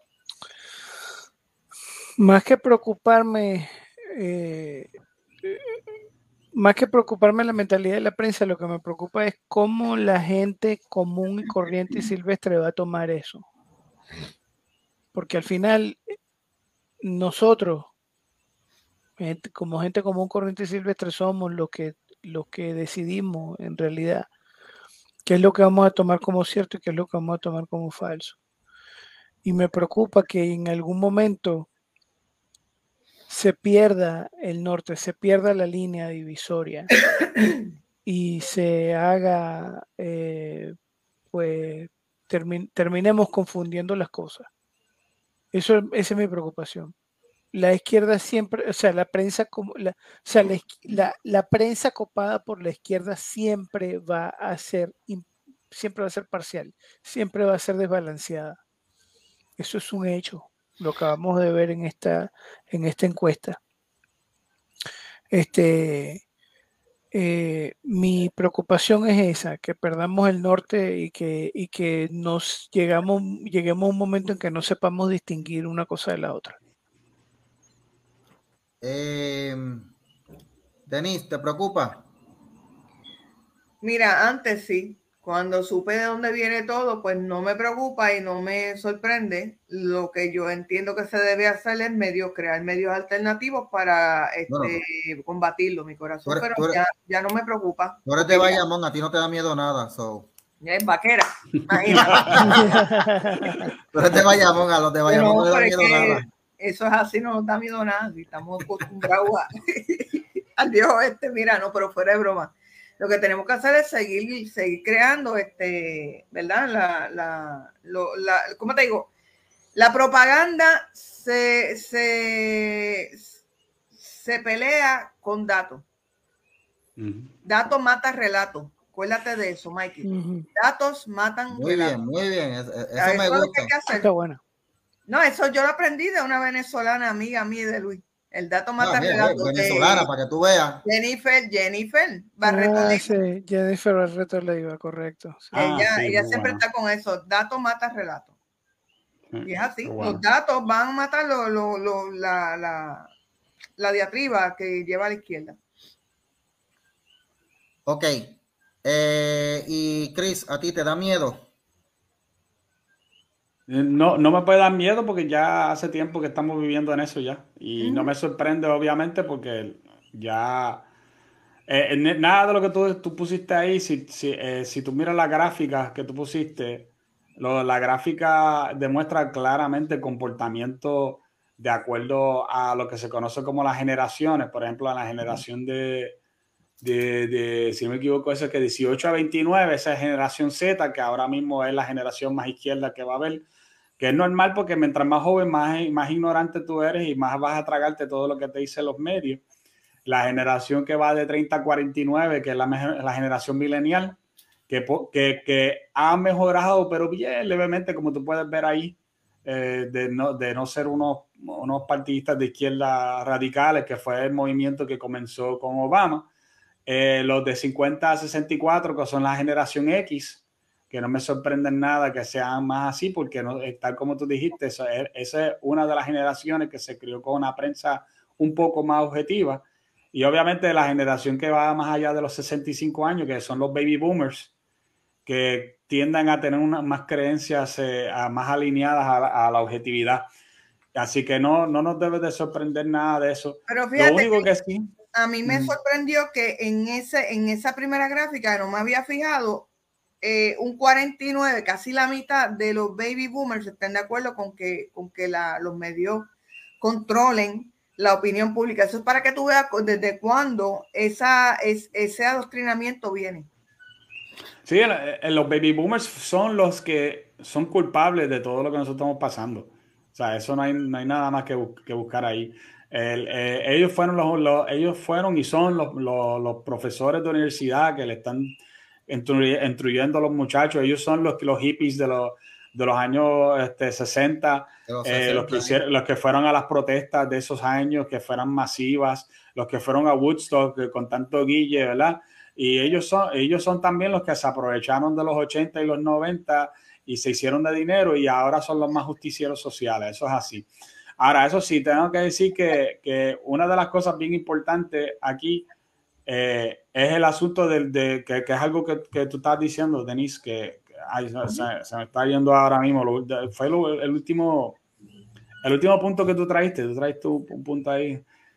Este, se me fue de la mente ahora mismo porque estaba, estaba ahí involucrado, pero, pero eh, aquí, hay, aquí hay mucho que tocar con estas gráficas que están aquí y la verdad que nosotros no nos debemos, no nos debemos de, no solamente no nos debemos de atemorizar, pero sino, tal como dice Denise, hay que crear también nuestra, eh, nuestras ideas paralelas. Ya, eh, ya nosotros tenemos que trabajar en paralelo con... Y con datos.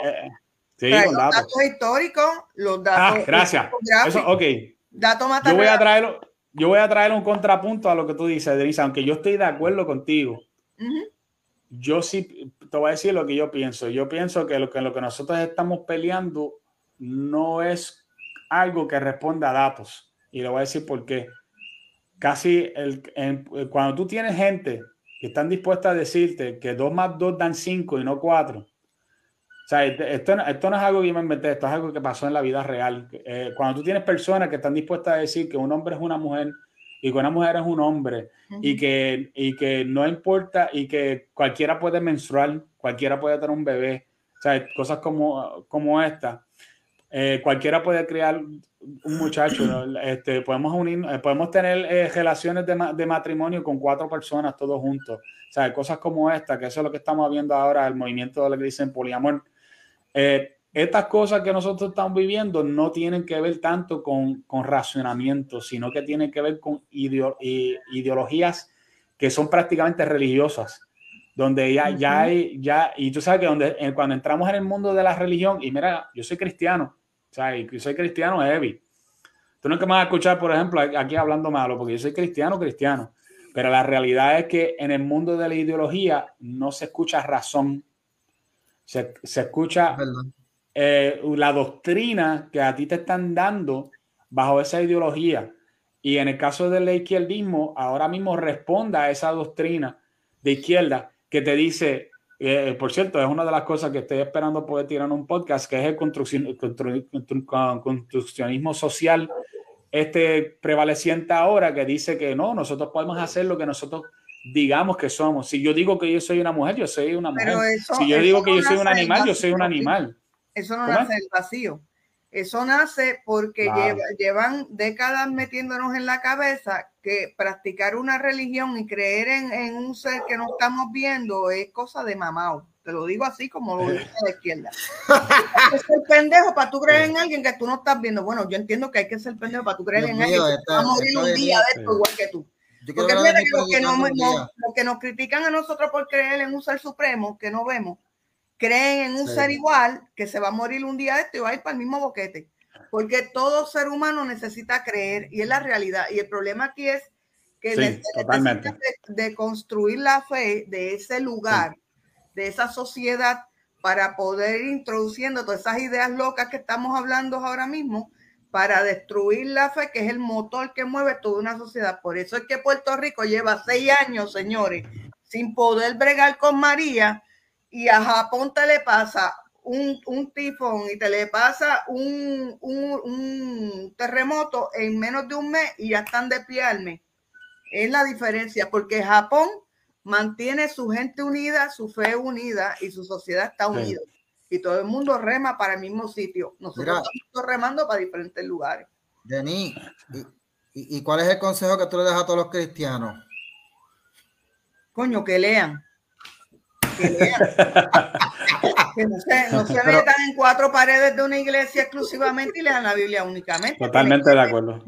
Tienen que tener, eh. ahora mismo, ahora mismo hay que tener este datos históricos para defenderse. Les voy a, les, voy a contar una anécdota personal eh, que me pasó. Este, yo una vez estaba predicando, ya, hace tiempo ya yo no puse un altar por esto, porque de verdad me, se me ah, conmigo. Yo creo que tú te referías a lo otro que yo dije, que los pendejos no van al cielo. Ay, Dios mío, señor. Dios mío, guárdala. Está picante eso. Un día yo estaba, un día yo estaba. Eh, los valientes arrebatarán los cielos. Recuerda eso, Cristo. significa que los tú, Si tú lo parafraseaste ahí, la versión underground. Sí, tú, tú exacto. Mira, yo un día yo estaba predicando en la iglesia. En la iglesia donde estaba en ese momento. Y, yo le, y, era una iglesia bastante grande y me emocionó a predicar y, yo le, en parte del mensaje empezó la cuestión, estaba empezando esta cuestión de, la ideología de género. Y en una parte del mensaje digo, saben, yo le voy a decir algo a ustedes, hermanos, a los que los quiero mucho. Pero ustedes saben quiénes tienen la culpa de esto que está pasando acá ahora mismo. Los de ustedes que votaron por el partido que está en poder para ese tiempo era el Partido Popular, que fueron los que empujaron esta cuestión en la escuela de la ideología de género. Los de ustedes que votaron por el Partido Popular sin ponerse a leer la plataforma, porque yo estoy, estoy seguro que si ustedes hubieran leído la plataforma, a menos que se estuvieran dejando llevar por el, por el fanatismo y no por la moral, hubieran votado mm. diferente y no tendríamos esta monserga que tenemos ahora mismo de ideología de género que la quieren empujar las escuelas. Esto fue para el 2012, más o menos, 2000, por ahí más, más o menos. 2013. Muchachos, ¿para qué fue eso? Cuando yo terminé de predicar, el pastor me llama, me dice, mano, Michael, pero porque tú te pusiste así eso, mano, que hay muchos populares en la iglesia, mano, se están enojando conmigo, me están llamando. Y dije, pastor, ¿verdad? Usted disculpe, pero es que, sinceramente, yo no dije nada que no fuera fácil. No, es verdad, chico, pero que tienes que decirlo de una manera más sutil, sin tener que mencionar partido. Y dije, bueno, yo trataré para la próxima. Después de eso yo no volví a predicar más. No han vuelto a poder a predicar más, ¿ok? Pues, pero mira, ahora mismo, Michael. un peligro, eres un peligro, Michael. No, es que él dijo la verdad. Busquen, solamente quién fue la persona que está detrás de la fundación del Partido Popular, el tipo más tecato y más hedonista que ha existido en la historia de Puerto Rico, Luis Muñoz Marín. Ese hombre se tiró a medio mundo y ese hombre se metió hasta el dedo. Entonces, tú vas a la iglesia y eres popular, como que a mí no me cuadra. era periodista. No me cuadra. Era periodista, era, periodista, Luis Muñoz Marín era periodista. Era su profesión. Para completar. Para completar. era periodista. Supuestamente. Para que lo sepan, sí, sí, porque por eso. Él este no fue nada. Él iba a estudiar Derecho. Papá lo metió a estudiar Derecho en Georgetown University. No duró ni un año, se dropió. Se fue a meterse hasta el dedo, se pasaba meado y cagado en las calles de Nueva York con la mujer que era la sobrina política de Roosevelt, Munali. Menos mal que se murió, si no Eso está en los files que se, por eso. Eso no lo digo yo. Eso lo Menos mal que se murió, bendito, pobre. o sea, estamos hablando de un tipo que tenía una vida que no era eh, para emularla, ¿me entienden? Para imitarla. No. Este... Y, uno evangélico, católico, mormón, whatever, y, y loco con Muñoz. O sea, a mí no me, no me cabe en la cabeza. Sí, sí, es verdad. contradicción ahí. Por eso, ¿verdad? Pues bueno, no, no voy a decir eso, pues después, me, va, me va a decir en la iglesia, Michael, deja estar diciendo sanganase. Bueno, ok. Bueno, gente, eh,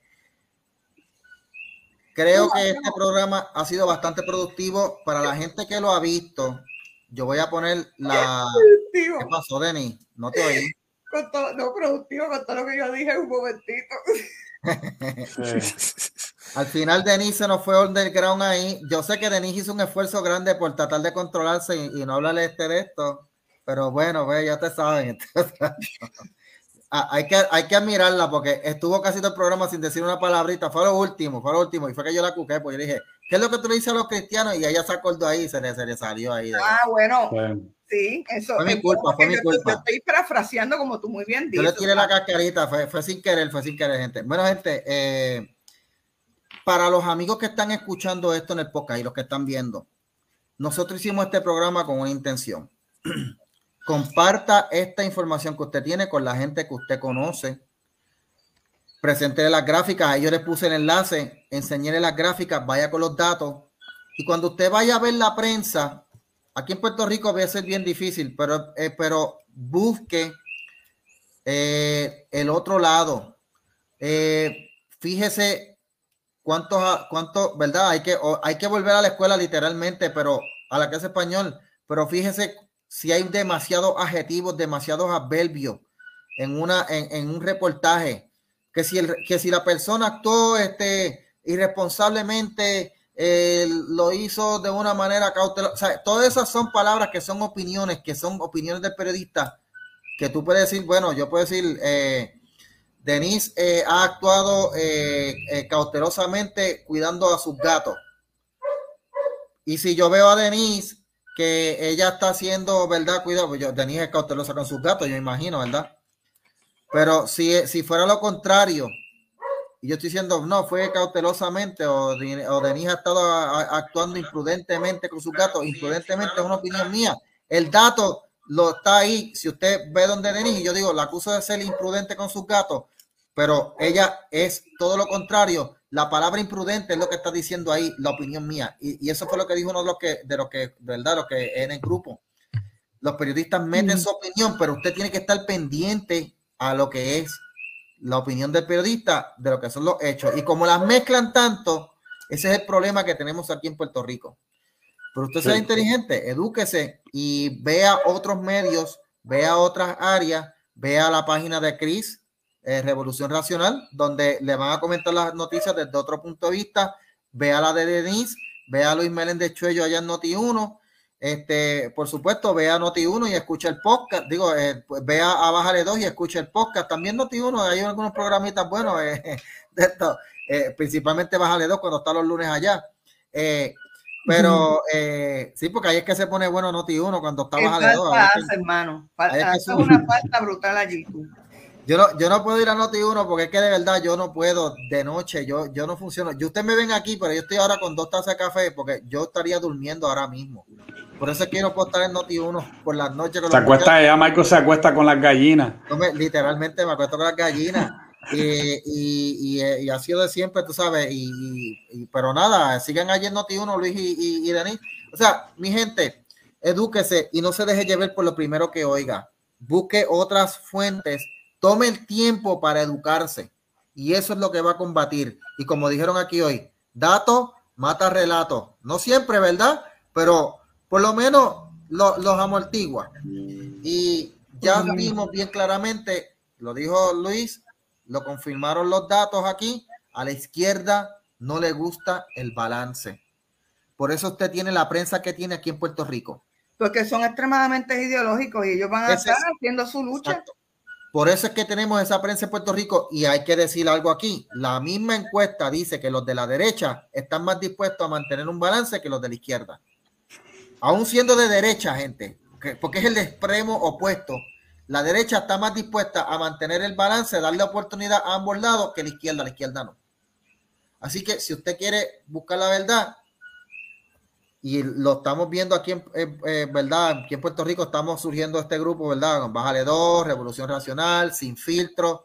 Eh, hay otros más, eh, buenas nuevas noticias. El pastor René Pereira, que tiene su live en la página Milton Picón, eh, a veces yo aparezco allá. Eh, y, Mira, papi, Lucas Escribano, que está en noti ah, ah, muy bueno. Jorge Lucas Escribano, el juez. Y a, las 5 de la mañana el programa en Noti1, los domingos.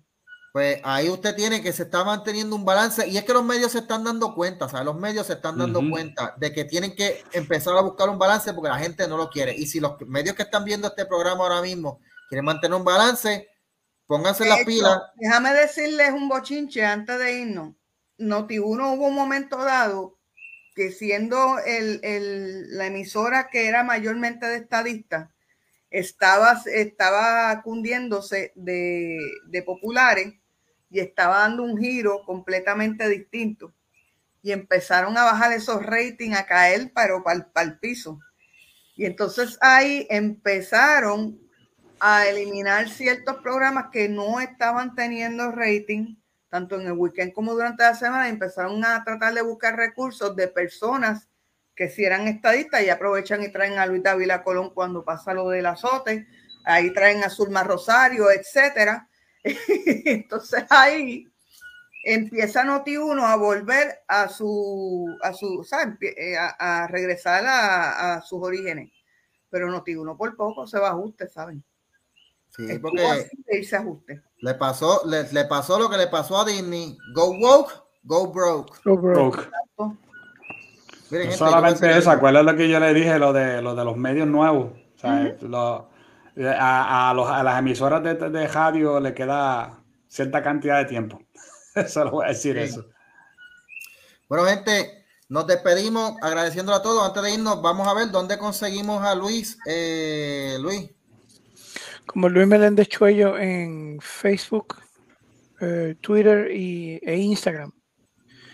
Este, también los domingos en la noche, de 7 a 10 de la noche, en Notiuno Internacional, por Notiuno 630M. Y los, los lunes en la noche este, estamos este, con Noti, eh, en la noche, este, con Bájale 2, un segmento con el profesor Francisco Pavón Feu de 9 a 9 y media de la noche, los lunes. ¿Y a Denis dónde la conseguimos? En todas partes. Esta pegada, esta pegada. Los, domingos de 7 a 10 en Notiro Internacional junto con Luis Meléndez. Los lunes a las 9 de la noche en Noti 1 en la noche con Luis Meléndez. Los miércoles y viernes en mi plataforma de, de Sin Filtros con Denis Lebron en Facebook, eh, YouTube y Twitter.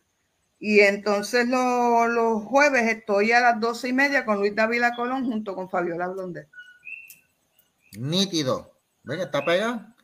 Para, que ustedes vean, Denis empezó aquí en este, en este, en este podcast, que esto es, esto es como, e, este podcast es como, como, como un bar de marquesina o algo así, tú sabes. Y, aquí fue donde empezó mira. Bar de marquesina. así. Y ahora, y ahora está allá, eh, eh, está en Hollywood, está en Hollywood allá, famosa allí. Como arroz blanco, mira qué sucio Branchi. Yo te cojo bajando, Branchi, no te apures. bueno, y Chris, ¿dónde te conseguimos? Bueno, este, gracias por la oportunidad, Michael. Me pueden conseguir en la, en la página de Revolución Racional en Facebook eh, también yo tengo un podcast de Revolución Racional que también lo pueden escuchar en todas las plataformas, incluyendo Apple y Spotify y Amazon y todas estas diferentes que hay, estamos en todas. Eh, y este, también puede, puede, conseguir en Twitter, que es donde yo tiro casi todo lo más, lo más, lo más picante, como quien dice, posible, este, que es arroba eh, Holy Chris Molina, arroba Holy Chris Molina, me puede conseguir ahí en Twitter también. Holy Chris. Sí. Bueno, gente, y a mí me consiguen como Michael Castro en Facebook, Michael DCC en Facebook. Por supuesto, el podcast. Ay, bendito, tengo este problema. Mira, mira esto, el boceteo. para ellos solo. Espérate, antes que se acabe, este, a Branchi obviamente no quedó nada de Eliezer Molina. ¿Tú sabes cuántos Molinas hay en Puerto Rico, hombre? Y si vas a España, están choretos, así que no, no quedamos nada. Mira, eh, ¿en dónde me quedé? Ah, eh, Michael DCC en Twitter, por supuesto, el podcast que está en, en, varias plataformas, como dice Chris.